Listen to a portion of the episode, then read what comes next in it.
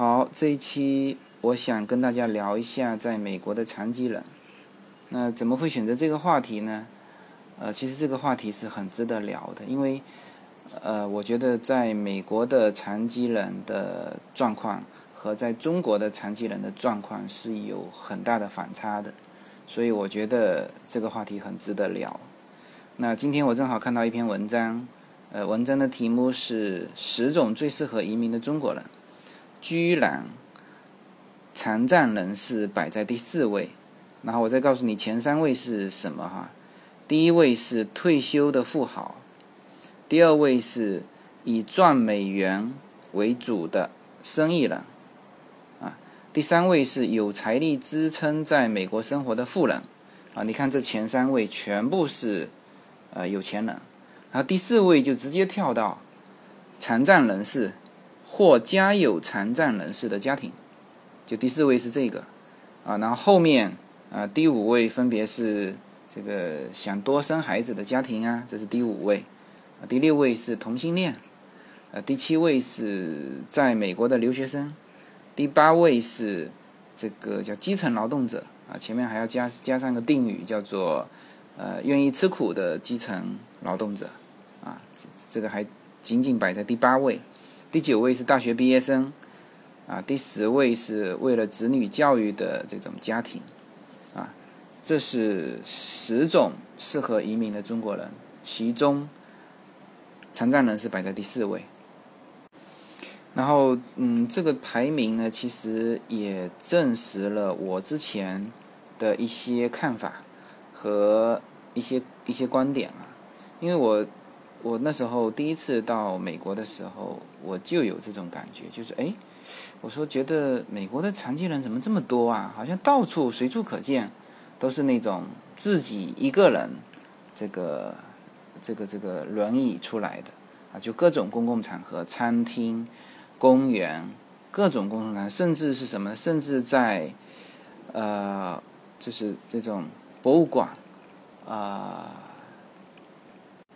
甚至在国家公园，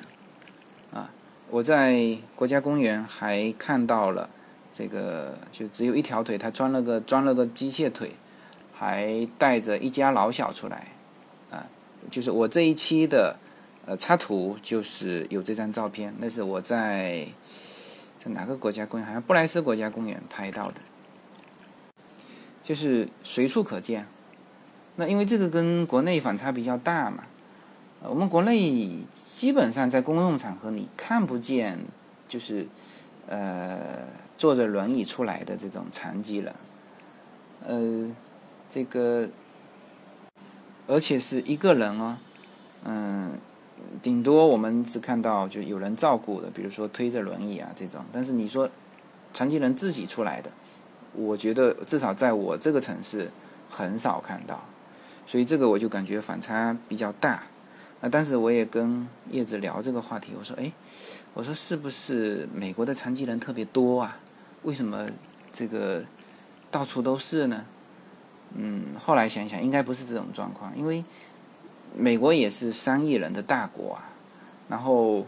呃，这种人口啊，呃，残疾人在正常人占当中占的这个比例，这个我觉得比例应该是差不多的。那为什么在美国随处可见呢？那应该是他们的残疾人都走得出来，啊，而我们的残疾人呢没有走出来，基本上就是在我们看不见的地方，或者是在家里，或者什么位置，就是他不像美国残疾人这样子这么方便的能够走出来让我们看到。那嗯，有这个感觉完之后呢，我就去留意去观察，那确实是这样子。就是他们整个城市应该是认为是叫做无障碍，呃，据说哈，美国是把这些东西细节各种细节是用法律固定下来。那无论是在各种公众场合啊，有阶梯的地方啊，要有轮椅通道，还有那个开门的地方呢，你要让有一个钮是让这个轮椅坐轮椅的人能够按得到的。就是它甚至有一些是有残疾人专用通道，啊，就是那个门啊，就是感应式的那种门。然后，嗯，公共厕所也有专门供残疾人使用的这个厕位，啊，这个厕位是比普通的要大，然后有那个扶手。呃，公共车，呃，公交车也是，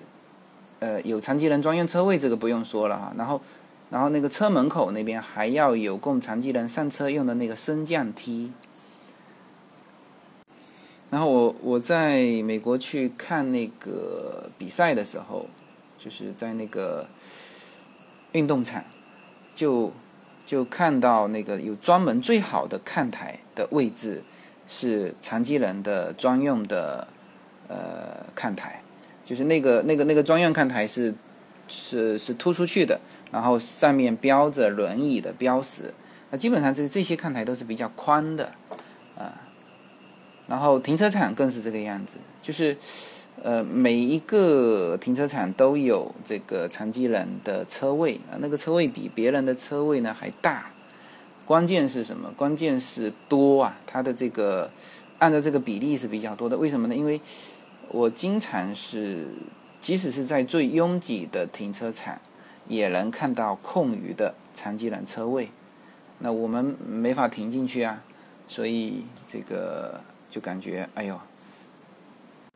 在美国当残疾人挺好的，至少停车会比普通人来的会呃会方便嘛。然后他们有很多产品也是专门为残疾人呃所做的，比如说他们的汽车就是专门的汽车。当然，我们国内也有那种残疾人专用车，但是那那种从外观上看，就是你一看就是残疾人。这个专用车，而且是那种电瓶车那种，但是国外它是汽车，就是外观上看就是个汽车，但是它会把脚的位置的功能全部放到手上来，呃，所以说残疾人也可以开车啊，他他就算是高位截瘫的都可以开车，只要他手能动，他这个就没问题，然后他自己能够上车下车，就是有有有专门的设计。所以呢，这个残疾人我们就在公众场合会看到的多啊，因为它很方便，呃，这是一方面。然后据说，嗯，这个给到残疾人的福利也是比较好的，呃，这一点我具体什么福利我就不太清楚，呃，但是呢，因为那个我我女儿，我当时我女儿的月嫂她是台湾人，她在美国生活好久了。那她后来也跟我们家成为了朋友嘛，然后这个他说到他的长子就是呃大儿子，大儿子呢，他说他他原来就有说他头脑有点不太清楚，后来呢他说他大儿子拿到了残疾证，呃，然后他非常高兴啊，这这个我大儿子后半辈子的生活解决了，啊，那但是我就就是我两点疑惑了，第一。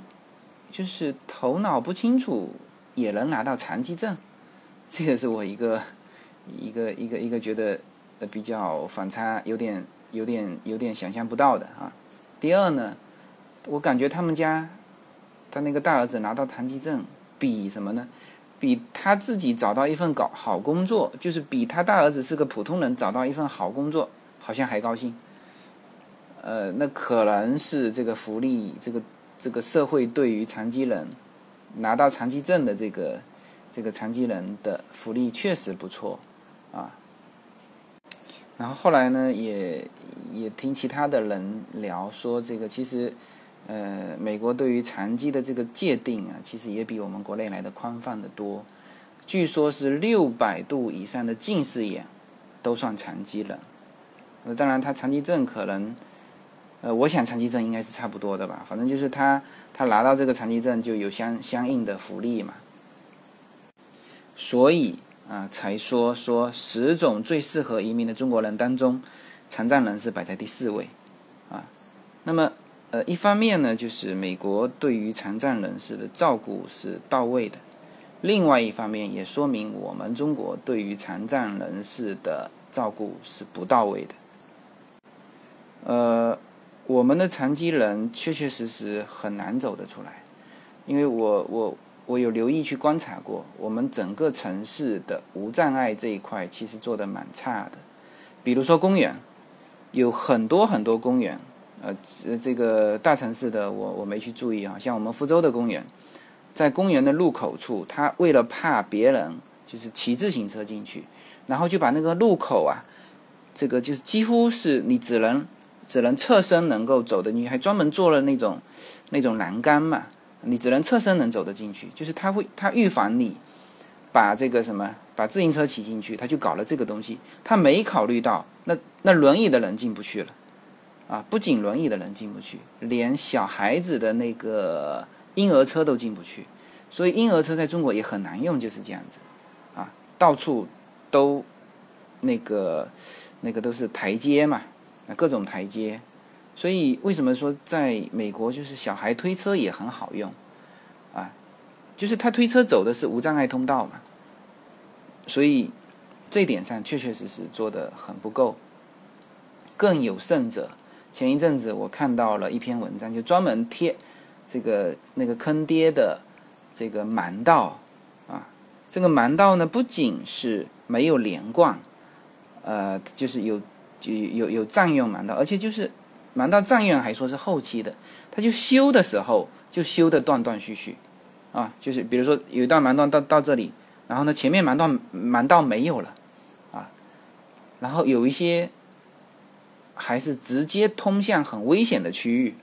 啊，甚至有一些就是就是一个阶梯就下去了，啊，或者是直接就通到河里面去，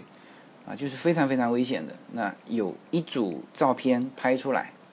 我看了也是触目惊心。然后从这个民众的意识里面。也还是差异比较大。那在美国，美国人对于弱势群体，那残疾人是等于是最弱势的群体了。他对于这种弱势群体的关爱呢，其实是很真诚的。呃，他不仅是具体的能够措施能够做出来，而且他由心里面对于这个残疾人的这个看法是平等的。你去看很多美国残疾人的配偶都是健全的人。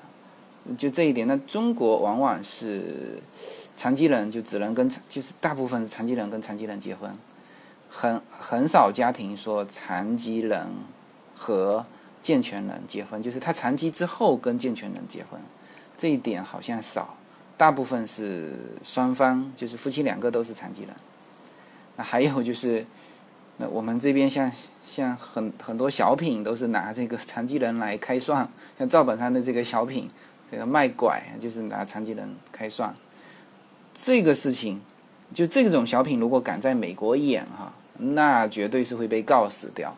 因为他们却他们觉得这个东西是绝对不能容忍的。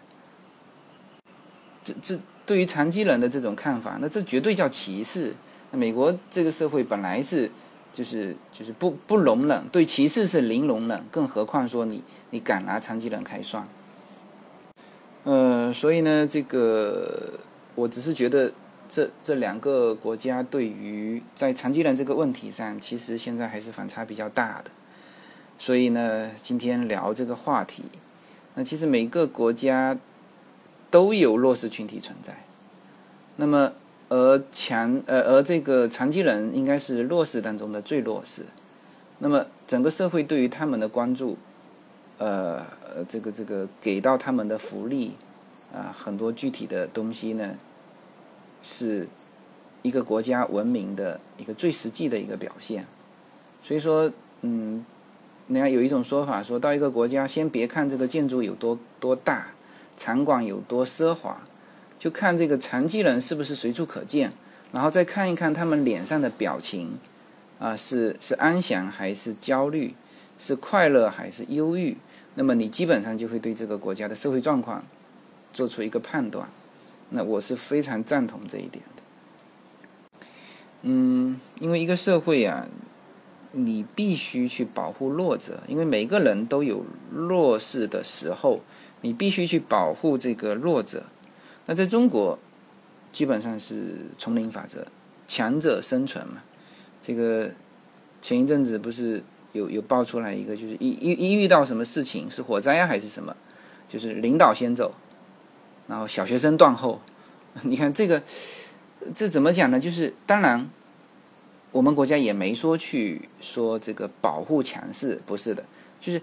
但是呢，当你弱势不保护，你没有去保护弱势的时候，这个时候呢，